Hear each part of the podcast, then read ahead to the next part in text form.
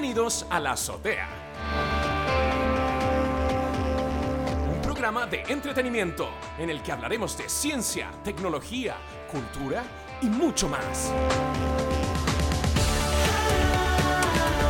Un programa dirigido, producido, interpretado, subvencionado y caracterizado por Daniel Atik. Muy buenos días y bienvenidos a una nueva dosis diaria en la azotea.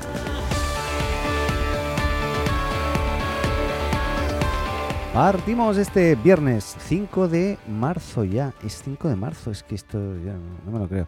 Bueno, partimos hoy con Facebook y es que mm, el pasado mes de octubre del año pasado, durante su evento de Community Summit, eh, Facebook anunció ya el lanzamiento de unos cursos gratuitos que, que- que iban a estar haciendo para obtener una certificación en Community Management generados por el propio Facebook, ¿eh? de alguna forma.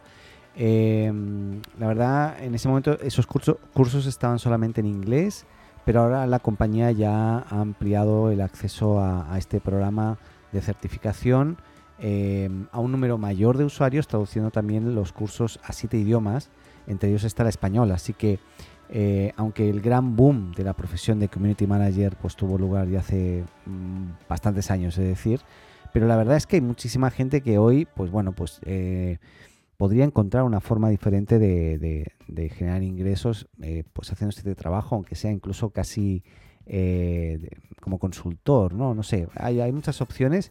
Me parece interesante, interesante que lo disponibilicen y que además sea de, forma gratuita. Eh, así que nada, lógicamente a Facebook le interesa y aquí lo que hay que ver es, que es lo que no tengo muy claro, es si el curso como de community incorpora, aparte de, otras cosas, eh, pues también el conocimiento de otras redes. No, no me queda muy, muy claro.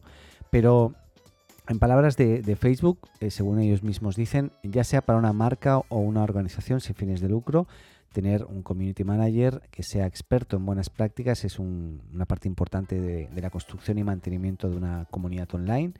Y los cursos abordan temas como la definición y creación de una comunidad, el desarrollo de estrategias y procesos comunitarios, la toma de decisiones estratégicas de contenido, las tareas de engagement y moderación o la medición y análisis del éxito de la comunidad. Lógicamente, todo basado inicialmente en, en- más en Facebook en sí, pero igualmente parece ser que dan eh, pues tips mm, genéricos de la gestión del día a día de un community manager. Por lo tanto, pues bueno, ahí lo dejo para si alguien eh, quiere saber. Los cursos online que estarán disponibles en todos los eh, estos idiomas que comentaba lo estarán a lo largo de este mes de marzo y se puede consultar en la plataforma de Facebook Blueprint, así se llama. O sea que buscas Facebook espacio Blueprint y ahí vas a encontrar toda esta información.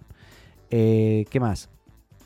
Parece ser que eh, bueno, Microsoft ha sacado una herramienta que se llama Grow Transcribe, que es una nueva aplicación de Microsoft que puede transcribir y traducir pues conversaciones, ¿no? Eh, parece ser que bueno, Microsoft eh, lanzó esta nueva aplicación para iOS, yo no la he podido probar, eh, pero bueno, que realiza la transcripción y traducción en tiempo real mientras tenemos una conversación normal. Y de acuerdo con Microsoft, esta aplicación que se llama Grow Trans- Transcribe, pues permite que estemos más presentes en las reuniones o charlas y que pues, eh, toda esa conversación de alguna forma quede luego grabada, pero no en audio, sino ya directamente en texto. Eh, Grow Transcribe es un producto de Microsoft Garage, que es la división enfocada a, a ex- a hacer experimentos, básicamente, eh, como por ejemplo Sketchpal o Journal otras que han aparecido ahí. Y la aplicación utiliza el micrófono del iPhone y ofrece la, la funcionalidad pues de que tú vas a poder invitar a otras personas que, que realicen transcripción en conjunto. Bueno, hay toda una serie de funcionalidades que son bien interesantes. Si hay alguien interesado, pues bueno, la aplicación parece ser que se puede descargar y de momento eh, eh, Grok Transcribe pues, reconoce eh, idiomas que se hablan en al menos 80 lugares en los que se incluye el inglés, francés, alemán, chino, catalán, español eh, y otros idiomas. Por lo tanto, muy interesante eh, que ya esté disponible, incluso se pueda descargar, eso sí, de momento para iPhone. ¿Qué más? Eh, mira, parece ser que, bueno, a mí me ha pasado alguna vez, ¿no? Y es que eh, yo, yo al principio usé bastante eh, el iCloud de Apple para guardar todo lo que eran las fotos, etcétera. pero no, no me convencía. Y, la verdad me, me enganchó bastante eh, Google Fotos como herramienta, como solución, la forma en cómo guarda las fotos, la posibilidad de crear los álbumes, la, cómo te identifica las caras y te agrupa personas, eh, con privacidad, entiendo que es así, ¿no? Con cierta privacidad, o sea, dentro de tu círculo. Y, mm, la verdad es que, eh, bueno, contraté Google Fotos la versión de pago, no, sé cómo se llama exactamente, no me acuerdo ahora, eh, pero Google One, no sé, algo así.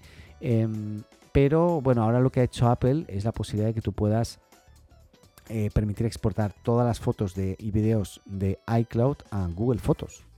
Eh, o sea, es curioso, es como Apple permite exportar todas las fotos y vídeos que tienes de iCloud a Google Fotos. Es como, oye, ¿sabes qué? A mí me pesa mucho esto, mejor pásatelo tú, tenlo tú y manténlo tú, ¿no? Pero es, insisto, es curioso porque es como al contrario de lo que teóricamente querría uno, que es que, bueno, yo prefiero importar todas las fotos de Google a Apple para que así paguen la suscripción de, Apple, ¿no? De iCloud. Es curiosa la, estrategia ahí, no sé, no sé qué es lo que está pasando, pero parece ser que eh, la, función es extremadamente sencilla. Simplemente tenemos que acceder al, a privacy.apple.com, iniciar sesión eh, con el Apple ID y seguir una serie de, de, pasos que están muy, muy claros y te permite hacer toda la transferencia de fotos, de todos los archivos que subiste, etcétera, etcétera. Eh, pero bueno, recordemos ahí que los álbumes de Google Fotos tienen un límite de 20.000 fotos por álbum. Eh, por tanto, si, si, pasamos algún álbum de iCloud con más de 20.000 fotos, que podría pasar, pues las imágenes adicionales se exportarán, pero no se agregarán al álbum, o sea, quedarán fuera del álbum de, fotos. Y no, sé si hay mucho más que determinar ahí o que, que conversar, pero bueno, si, si tienes, si querías hacerlo, pues ahora ya puedes hacerlo.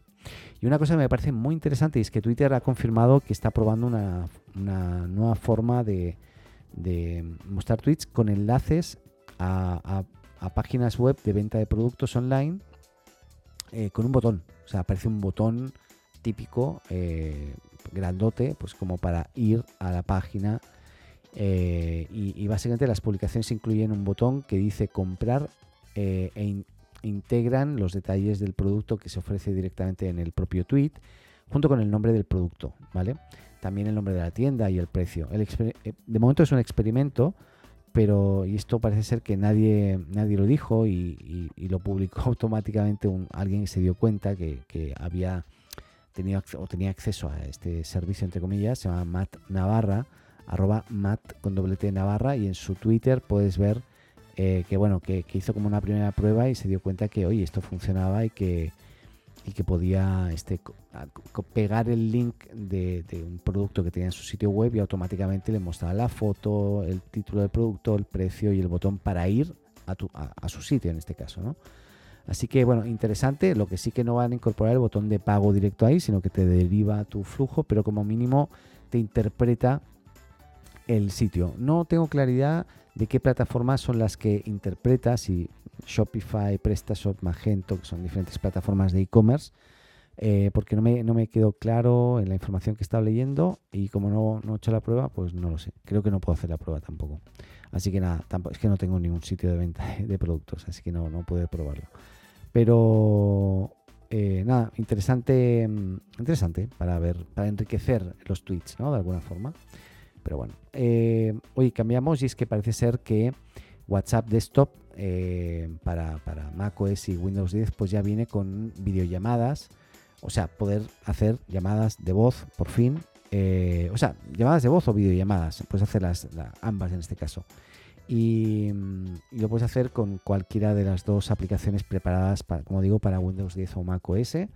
y en, un artículo que estaba leyendo, he visto varios artículos, pero hay uno en concreto de Genbeta que muestra unas pantallas, porque yo no he podido probarlo, pues la verdad se ve bien interesante y aparece claramente el típico telefonito y la camarita eh, para poder hacer clic y establecer esa videollamada. ¿no? Yo insisto, yo en mi, en mi no, no lo tengo, entonces eh, entiendo que esto lo deben de estar liberando eh, todavía no está para todos, pero eh, simplemente tampoco yo actualicé la, versión hace poquito, no está. Así que en algún momento va a aparecer. Lo que sí que es interesante es cómo se ve la videollamada, que se ve muy bien. ¿eh? Creo que han conseguido pues mostrar la, videollamada sobre todo de, una forma muy agradable.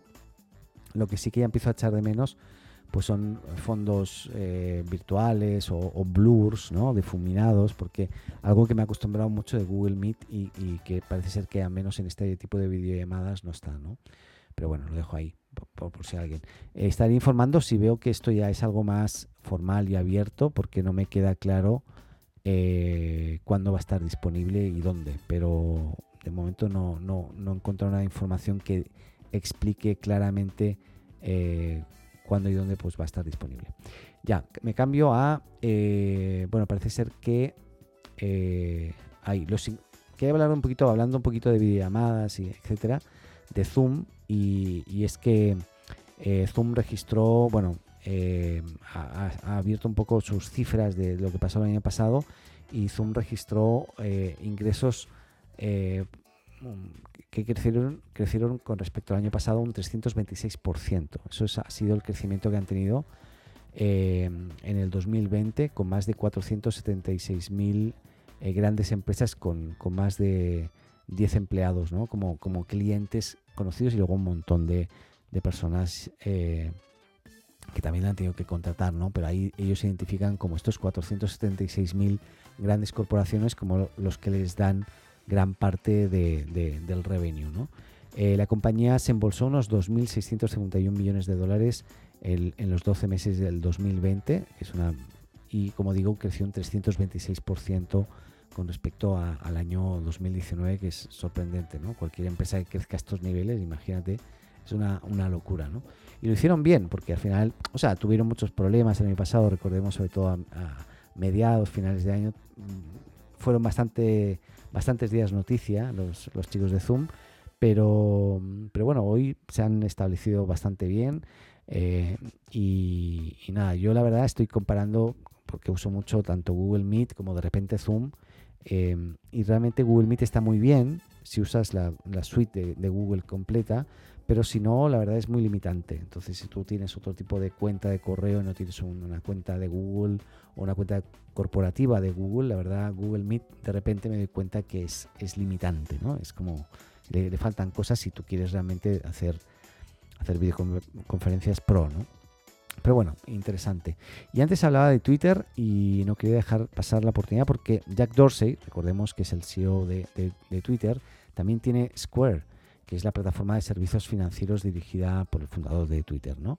Y resulta que anunció ayer jueves que, que han tenido un acuerdo ya definitivo para adquirir una participación mayoritaria de Tidal o Tidal, que es la plataforma de música en streaming propiedad de, de Jay Set, que, bueno, que es un, llamémosle músico eh, o rapero también, eh, y, pasará a estar eh, bajo el control de la compañía, aunque operará de forma independiente. Serán 297 millones de dólares eh, los que pagará Square en dinero en efectivo y acciones también para adquirir la, participación. y ahí, bueno, que se, este cantante, ¿no? Jay Z, o Jay Z se llama, pues adquirió en, en, su momento Tidal por 56 millones de dólares. O sea, ha sacado un rendimiento no menor.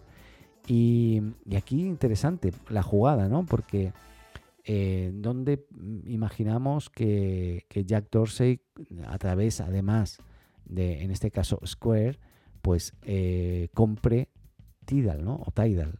Me parece algo sorprendente. ¿Para dónde va el tema, no? ¿Qué es lo que, qué es lo que vamos a estar viendo?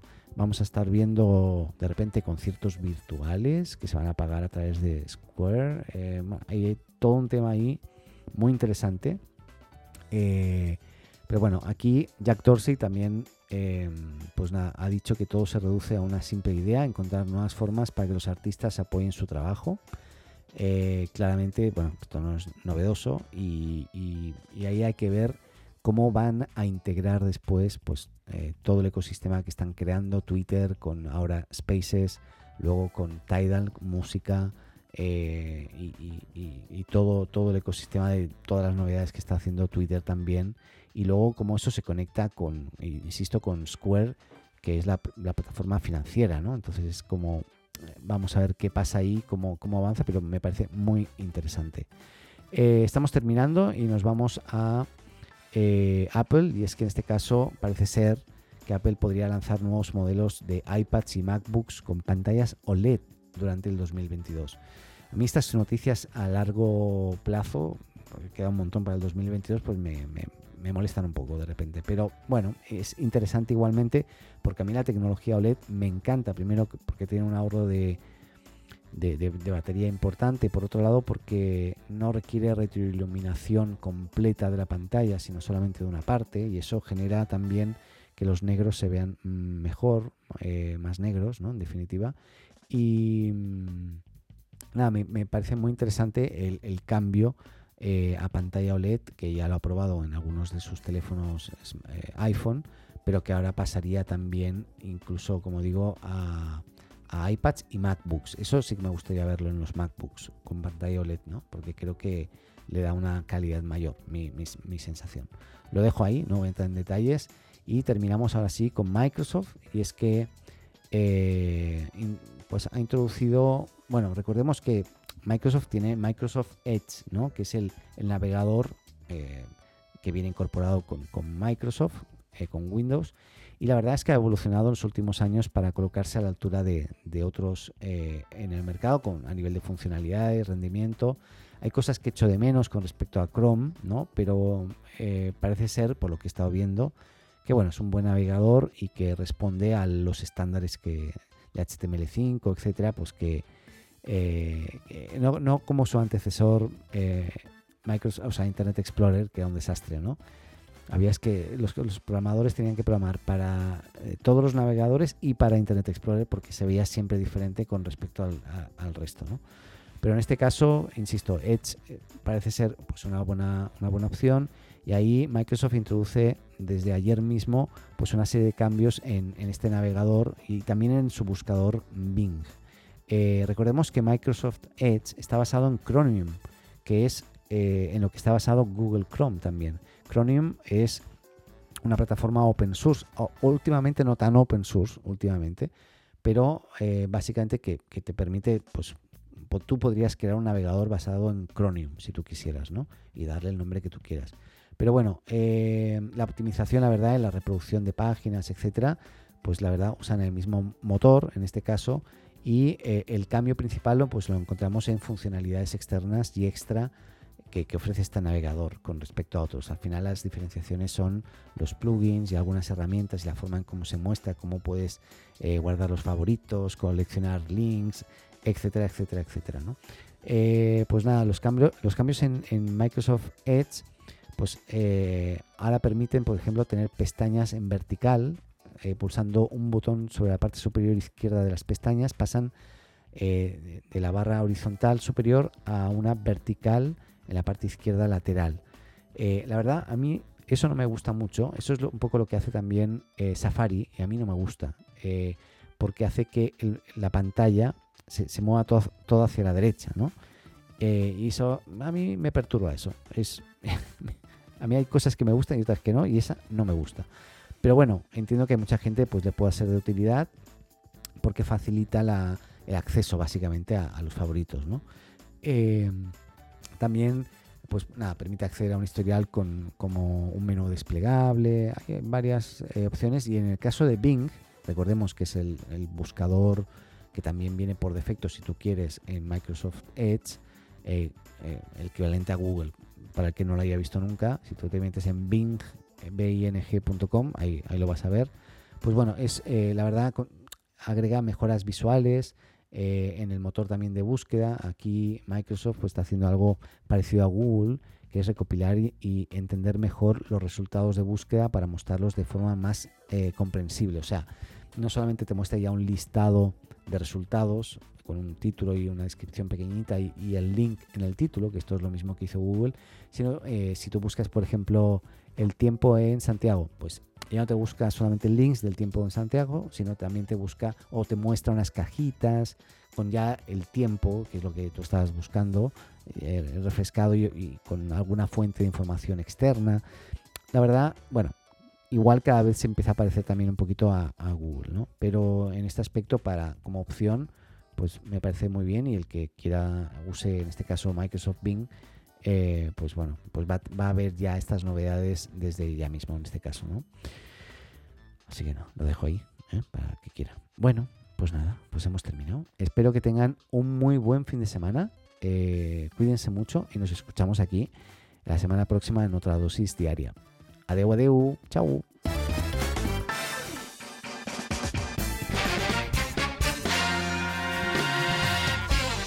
Y eso ha sido todo. Hasta aquí este episodio de la azotea. Muchas gracias por escucharnos y llegar hasta aquí. Y no lo olvides, si te gustó, suscríbete o síguenos en tu plataforma de podcast preferida y no olvides compartir y hacer tus comentarios en las redes. Te esperamos en un nuevo episodio de la azotea.